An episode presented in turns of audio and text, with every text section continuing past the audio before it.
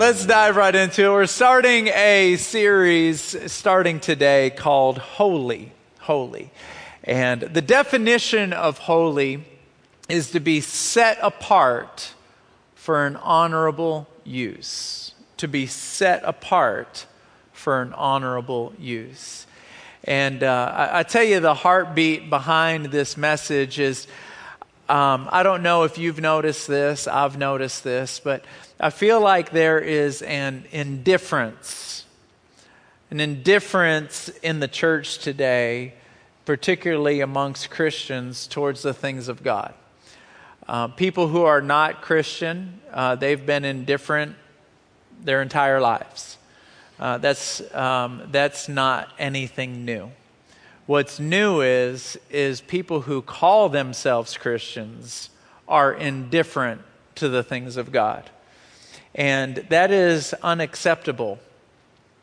Uh, God does not accept that indifference. Uh, he makes it abundantly clear in Revelations chapter 3 verse 15. He says, "I'd rather you be hot or I'd rather you be cold. But I will spit those people who are lukewarm out of my mouth. I will spit you out. Uh, God is no different than you are. He's no different. Uh, if you've ever had a boyfriend, a girlfriend, a husband, a wife, uh, you want them to be passionately in love with you, crazy about you, or just make their feelings abundantly clear and just leave. Uh, but just being there and being indifferent towards you. They don't care if you're there or you're not there. They don't care if you're around them or not around them. They are just indifferent towards you. That is unacceptable, isn't it? It's unacceptable. If you've ever felt it, you know exactly what it feels like. The Lord is the exact same way. You have been made in the image of your Father. The reason why you don't like it is because your Father doesn't like it. Um, if, if you don't like it, your father doesn't like it, and God will not accept indifference. He will not accept it.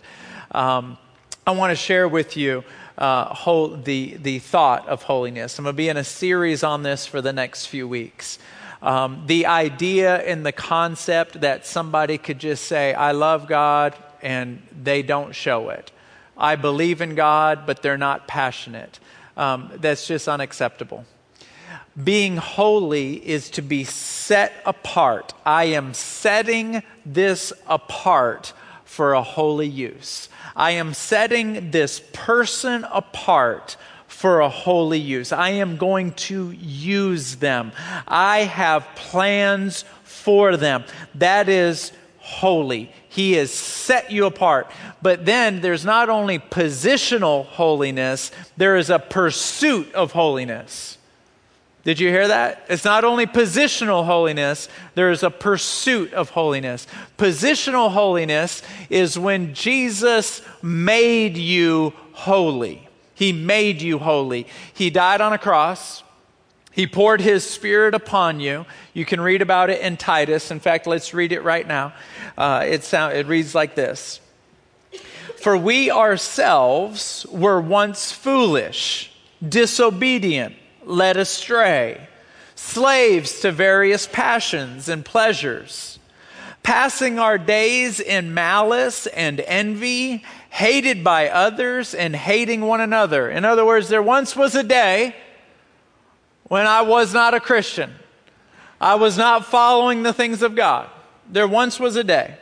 But, verse 4, when the goodness and loving kindness of God, our Savior, appeared, he saved us not because of works done by us in righteousness, but according to his own mercy. By the washing of regeneration and renewal of the Holy Spirit, whom he poured out on us richly through Jesus Christ our Savior, so that being justified by his grace, we might become heirs according to the hope of eternal life. If you're taking notes today, I'm going to talk about three things. Number one is how we have been made holy. Number two, how we pursue holiness. And number three, the enemy of holiness. And if you want to get there before me, just know that the enemy of holiness um, in today's discussion is not Satan. So wait for me. Um, being made holy is when God saw that you and I had no chance of ever being holy. We had no chance of ever being set apart so that He could use us. We had no chance. We thought about evil things. We spoke evil. We were selfish, self consumed, completely sinful. And He says, You know what? You can't help yourself. I'm going to help you. I'm going to pour, I'm going to have my spirit poured on you. This was God's plan. My son Jesus is going to do it. So when we said, Lord, I'm sorry for my sins, please forgive me, Jesus pours his spirit on us. And at that moment, we go from being sinful to being holy. At that moment, if you're playing chess, and you move your queen or your bishop or your pawn from one square to another. That is the difference of God making you from unholy to holy. You didn't do it because you're special. You didn't do it because you're good looking. You didn't do it because you're smart. You couldn't have done it on your own.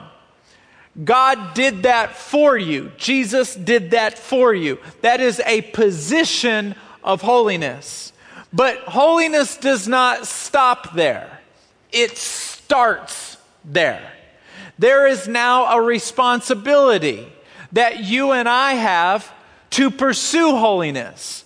In other words, when you gave your life to Jesus, he looked at you and said, You are no longer just a person here that is supposed to live 70 or 80 years and make money and die happy. That is not your, li- that is not your role in your life anymore. That is something you do as well. But your primary responsibility is now set apart. I have now set you apart for a particular purpose, a particular assignment, for an honorable use. I have made you holy. The minute you said, I'm sorry for my sins, boom, at that point, you are no longer a person that is just supposed to make some money, have some babies, and die. No. At that moment, right there, you have been set apart. But then at that point, we also say back, Thank you. Thank you. And now I am going to live the rest of my life pursuing holiness. I am going to live the rest of my life setting my own self apart. I'm going to set my own self apart. So we're moving into point number two now the pursuit of holiness. In 1 Peter chapter 1 verse 14 through 17, as obedient children, do not be conformed to the passions of your former ignorance. But as he who called you is holy, you also be holy in all your conduct. Okay, now follow me here. Everybody listening? Everybody listening? Look at me, look at me. This is what he's saying. I have called you to be separate. Now I want you to make yourself separate. Separate yourself. Let me ask you a question. In what ways have you separated yourself? Do you dress any different? Do you talk any different? Do you act any different? Are there any places that you do not go to anymore now that you are pursuing holiness. In the Bible, it talks about how we should dress modestly. Do you dress any different than anyone else? I know we all shop at the same mall, we all go to the same stores. But do you pick out different clothes? And what is that bar? What is that bar? Do you fit into the modest category? do you purposely set yourself apart? See, the indifference sounds like this I can wear that. It's not like I'm going to go to hell. I can look at that. It's not like I'm going to go to hell. I can say that. It's not like he's going to send me to hell. So is that the bar? Or is the bar holiness? Which again is to be set apart. I can't wear that because I am setting myself apart. I can't say that because I'm setting myself apart. I can't go there not because it's going to send me to hell. That is not the issue. The issue is I am setting myself apart. You are going to be able to tell a difference about me. See, too much do Christians want to blend in to make non Christians feel comfortable. We should be different, not blend in, to set the example. The example should be the goal, not their comfort.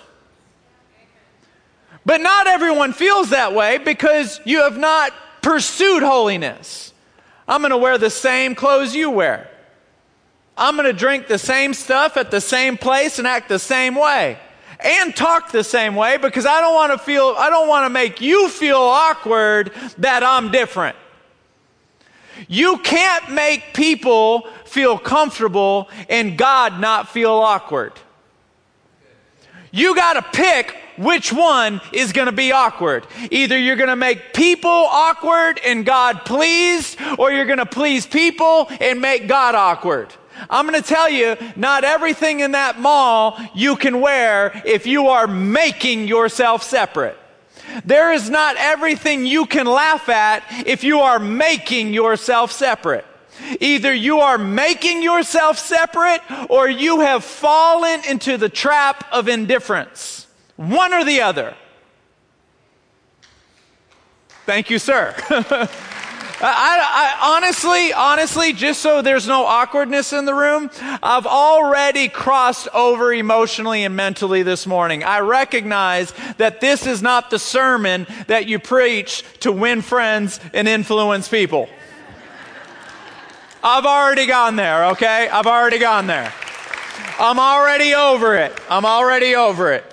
Uh, Brother Dwayne just really ministered to me right before this service. I told him, I said, you know what? This sermon makes me sick to my stomach. It makes me nervous because I know this is not what people want to hear. Because here's the reality Christians, they want to wear the same clothes. They want to look in the mirror and go, oh, yeah, that looks good. They want to wear the same clothes that everybody else wears. I'm not here to make rules. I'm here to say there is something called holiness. Does anybody want it anymore? That's me. That's where I'm at right now. Does anybody, d- d- does that word appeal to anybody anymore? Uh, d- does it? Or, or is it, is it, have we gotten so cool? Have we gotten so cool? Can I just say, we can go ahead and say, all right, you know, uh, suits and ties, that's not as cool as it was before. I'm willing to wear jeans, but I'm going to tell you something. Holiness, setting myself apart for a holy use and making it abundantly clear, I'm not willing to negotiate on that. And if this kind of sermon, if this kind of church makes you feel uncomfortable, I got good news for you. There's 72 other churches in the woodlands for you to pick from. 72. All I know is that it is going to be abundantly clear in this church what pleases the Lord. It is going to be abundantly clear. The scriptures are in black and white, not 50 shades of gray. It is crystal clear. When I show up to heaven, I want you to have full confidence on what line you need to be in. I heard a story recently on uh, about two doctors talking to each other, and one doctor said to the other doctor, "How many people have you operated on?" And the doctor said, "Well, I've, I've operated on five thousand patients." And the other one was like, "Wow, I've only operated on a hundred. And so the guy that operated on a hundred looked at the guy with five thousand and said, "Man, of the five thousand people that you operated on, how many of them lived?" I think I said, 10. He said, Well, what about you? Of the 500 people that you operated on, how many of them lived? He said, All of them. Look, I, am not trying to build a big crowd here. I'm trying to build a big crowd there. Here's the reality I want every, church, every seat filled in this room because that equals a crowded heaven. But I don't want it so bad that I'm willing to tickle your ears and only preach half of this Bible because I know that's the part you want to hear. Here's the reality that people love to hear the grace of God. They love to hear the mercy of God. They love to hear the love of God. Oh, they love it. But let me tell you something. The people, the individuals, the persons that are the closest to God, when they fly around Him, they say, Holy, holy, holy, holy, holy, holy, holy. That's all they say all day long, those angels. Holy, holy, holy. They don't say grace, grace, grace. Mercy, mercy, mercy. Love, love, love. They don't say that. They say holy. You know what holy means? Again, you are set apart. This is the most different thing we've ever seen. This is the most, di- there's nothing like this in the world. It's different, it's different, it's different. Oh my goodness, it's holy, it's holy, it's different. And the Lord says this I am holy. I want you to be holy. I want you to be different. I want you, I have made you different. I have called you to be different, but will you answer that call? Will you answer that call? Let me read a few verses to you. 2 Corinthians chapter 7 verse 1 Therefore having these promises beloved let us cleanse ourselves from all defilement, defilement of flesh and spirit protecting holiness in the fear of God. Cleanse ourselves. Who's doing the cleansing? Yes some of you didn't want to say it because you're like i'm not sure if this is a trick question or not. Yes ourselves we look at ourselves and say, I'm not saying that anymore. I'm not doing that anymore. I'm not treating people like that anymore. I'm not wearing that anymore. Why? Because I'm doing it to myself. I am distancing myself. Watch this. 2 Timothy chapter 2 verse 21. Therefore if anyone cleanses himself from what is dishonorable. He will be a vessel for honorable use. So many people want to be a vessel for honorable use. Use me, use me, use me, but I am not going to distance myself from anything that I don't want to. If it's not going to send me to hell, then I'm going to go ahead and do it because that's where the bar is. I am not interested in trying to get to heaven anymore. I have already established that. I believe in Jesus Christ. I've made him my Lord and Savior. Now I've got to figure out what I'm going to do with the rest of my life.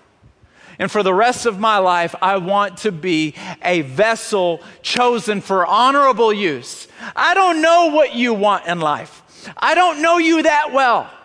But people who pursue holiness go to sleep saying, Lord, I want to, I want to sleep and dream dreams that you give me. And when I'm awake, I want to have visions. And when I go to sleep, I want to dream what you want me to dream. And I'm going to walk into situations and say, this is the second time. I've been in this situation. I've already dreamed about it. The Lord has already spoke to me about it. I came to this situation, this season prepared. This doesn't surprise me.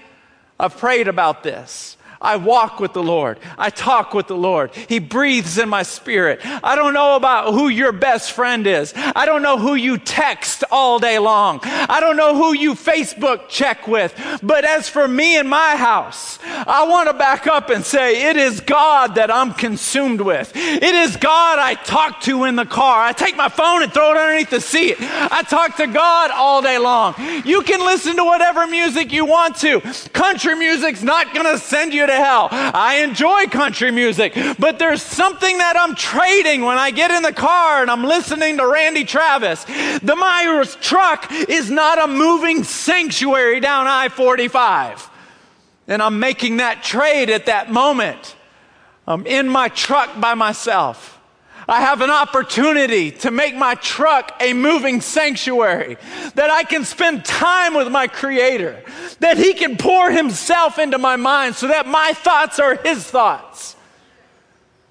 It's not about just enjoying music, it's about enjoying His presence. It's not about what I can wear or what I can't wear.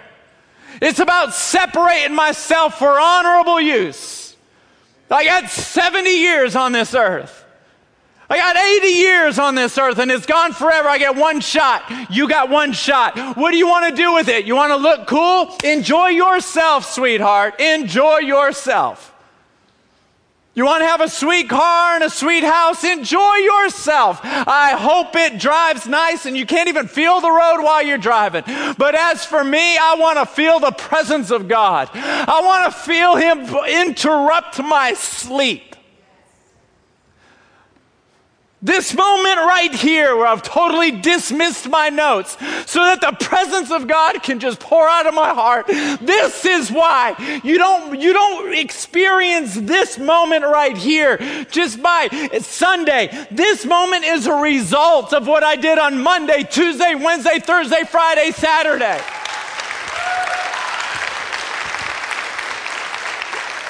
I am reaping the benefits of that right now. If you're looking at me and you're saying, This is not a normal speech, this is not a normal teaching, you're exactly right. This is what I pray for. This is why I worship God. When somebody looks in my face and they can hear the love of God and not judgment, this is how the Lord wants to use you. I am no different from you. The only thing that might be different between you and I is I'm willing to pray, pay this price in private so that I might be able to experience it in public.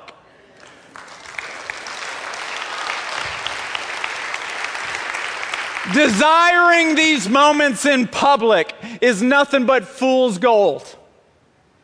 Of course, everybody wants to be used by God. Of course, everybody does. If you have a heartbeat, of course you do. But do you want it bad enough to separate yourself when no one's looking? Or do you only want to separate yourself when people are looking? Because that's not holiness. That is using His holiness for your personal gain.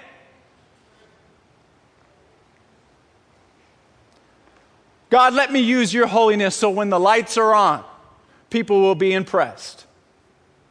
Let me use your holiness so that when I'm at work, I've got a prophetic word. Let me use your holiness so that when I need your gifts, they're available to me. That is using God. That is, that is having a, a an adulterous spirit. I'm going to use you when I need you. But being married to you and committed to you and devoted to you and only to you through sickness and health, through, through richer or for poor, whether the flood comes and my house gets flooded or not, whether I get blessed or not, I am all in. That's something different. And that, my friends, is very hard to find these days. And that is the indifference. That is the indifference of Christianity. What is the enemy of holiness? Is it Satan? Of course it is. But watch what the scripture says in Mark chapter 14, verse 38. Watch and pray that you may not enter into temptation. The spirit is indeed willing, but the flesh is weak. This is what Jesus said to Peter. He said, You better pray you better pray. I know you believe in me. I know you're a Christian, Peter, but you better pray because temptation is coming. And if you don't pray, you're going to crumble. You better pray. Hey, Peter, when you're not preaching, you better be on your knees. You better pray. You know, when Jesus said, Come on, Peter, let's go pray right now. All 11 of you, let's go pray right now. They go to the Garden of Gethsemane. They fall asleep. Temptation came just a few hours later, and he crumbled. It's praying in private so that you can have a victory in public. I'm going to tell you there's something about battles these days because they're all public. We see it. You stop worshiping, stop coming to church, your language changes. We see the battle, we see it, we, we're watching it. Maybe we don't know the intricacies of whether it's health or finances, or we don't know the intricacies, but we can see you're fighting because you're, you're not around anymore. The things of God are not appetizing to you. You, you got to pray. And so I, I, understand what a lot of us feel sometimes. We just feel like, look, I love God. I really do. I love God, but I can't do any better than what I'm doing right now. So I'm frustrated. Therefore, I want to just quit because I can't do any better than what I'm doing right now. And I'd like to say this you are 100% right you can't do any better than you are right now. You can't do any better than you are right now. You can't. So, all those feelings and all those emotions of frustration, I want to do better, I just can't. Those are real and they're accurate. You can't. You can try, you can make personal promises, you can have 17 accountability partners. You can't. You can't do it. And the Lord knows that. But that's what the Bible says. He says that those who hunger and thirst for righteousness, they will be filled. Who will fill them? He will fill them. God will do it. Watch this. In Ezekiel chapter 36, 26, he says this And I will give you a new heart and put a new spirit in you. He looks at you and says, I know your spirit is willing. It's just, you, you just can't do it on your own. This is what he says. I am going to reach inside of you. I'm going to, you can't see me do it, but you'll feel the results. I'm going to reach in there and take out your heart. I'm going to pull out that stony heart. I'm going to rip it out of you. And then I'm going to put a heart of flesh inside of you. And then he doesn't stop there. Watch this. He says, I will take out your stony, stubborn heart and give you a tender, responsive heart. And if that's not enough, I will put my spirit in you so that you will follow my decrees and be careful to obey all my regulations. See, when somebody says, I want to be holy, I'm going to pursue holiness. I want to be set apart for an honorable use. I can't dress like you. I can't talk like you. I can't act like you. I'm setting myself apart. I'm setting myself apart. Am I going to go to hell if I wear that? No. Hell's not the issue. It, the assignment is the issue. I am setting myself apart. I'm not going to dress like it. I'm not going to go there. I'm not going to do that. I'm not going to do. But how am I going to stop? His spirit. His spirit. He says, My spirit, watch this, I will put my spirit in you so that you will follow my decrees and be careful to obey my regulations. If you have a gravitational pull towards a particular sin pattern and you say, I don't want to do it, I don't want to do it, I don't want to say, I don't, I, I don't, what we need is we need more of his spirit. We don't need more more yelling at ourselves. We don't need more guilt we need his spirit. We need his spirit. In Acts chapter 2, his spirit was poured down on the disciples. It's called the upper room, the day of Pentecost. Two chapters later, they were out preaching, and people grabbed them, beat them, threw them in prison for preaching. They got so scared that they stopped preaching.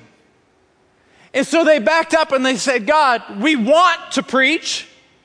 We're just afraid. We want to, our hearts want to. We just can't get ourselves to do it because we're afraid. And the Bible says that he poured his spirit on them again. Let me just say that the Spirit of God is not something that you experience once. It's something that you can experience over and over and over again. And where we are weak, God, I need your spirit. The reason why people are indifferent of the things of God is because they no longer care about holiness, setting themselves apart for an honorable use. But when God sees somebody trying to set themselves apart for an honorable use, he looks back and he says, I see you hungering and thirsting for righteousness. You can't do that by yourself. What I'm going to do is I'm going to give you the Holy Spirit. I'm going to give you more of my Spirit. And for those of us that back up and say, God, you're going to have to help me because if you don't help me, I'm going to be like this forever. He said, Don't worry about it. You're not going to be like this forever. You just got to come to me. I'll rip out that stony heart. I'll rip out that stubborn heart. If you have somebody in your family, a son, a daughter, a husband, a wife, an uncle, a mammy, a pappy, they're not living for the Lord. You don't get mad at them. You pray against that stony heart. God, rip that heart out of them. Rip it out of them. Pull it out of them. Put in that flesh. And I tell you, I pray this all the time. Dear God, I need more of your spirit. I need more of your spirit. Watch this. Philippians chapter 2 verse 13. For it is God who works in you. Watch this. When he works in you, he does two things. While he's working inside of you, he does two things. Watch. Both to will and to work for his good pleasure. When God is in you working, he gives you the will. He gives you the desire. God, I'm in trouble because I don't even have a desire. I need your spirit. When He's in you, He gives you the desire, He gives you the will, but then He gives you the ability to actually do it. That's what God does. That's what His Spirit does. The reason why Christians in the church across the world today are indifferent is because they're neglecting the help and the assistance of the Holy Spirit. Preachers like me have failed by making church a Dr. Phil show, giving you keys to success and keys to happiness. And it's not keys to happiness that you need. You can watch Dr. Phil and get that. And I just want to say publicly, I'm sorry for doing that. I'm sorry for being overboard in that area. It's not keys that we need. It's the Holy Spirit saturation that we need. And until then, we will be casual. We will be common. We will not be holy. There won't be anything different about the way we talk. There won't be anything different about the way we dress. There won't be anything different. We just fit in like everybody else. And I just want to say once again, that is unacceptable. Not by me, by God. You cannot be indifferent and casual and cool about the things of God. He says, I wish you would be hot or I wish you would be cool. But those of you that are lukewarm, watch. I'll spit you out. But if you have a desire to pursue me at all, I will help you. I will help you. I will take my own spirit and put it in you. I will help you.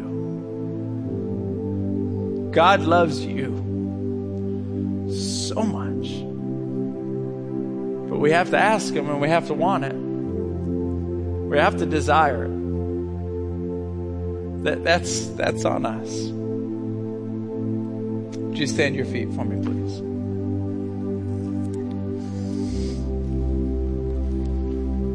Would you bow your head and close your eyes? Everybody in the room, nobody looking around, please.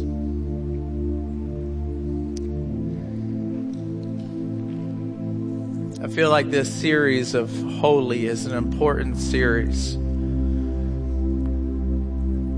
And, and I hope you, you come to every single message within the series. I don't know if it's going to be a two week series, a three week series, a four, I don't know.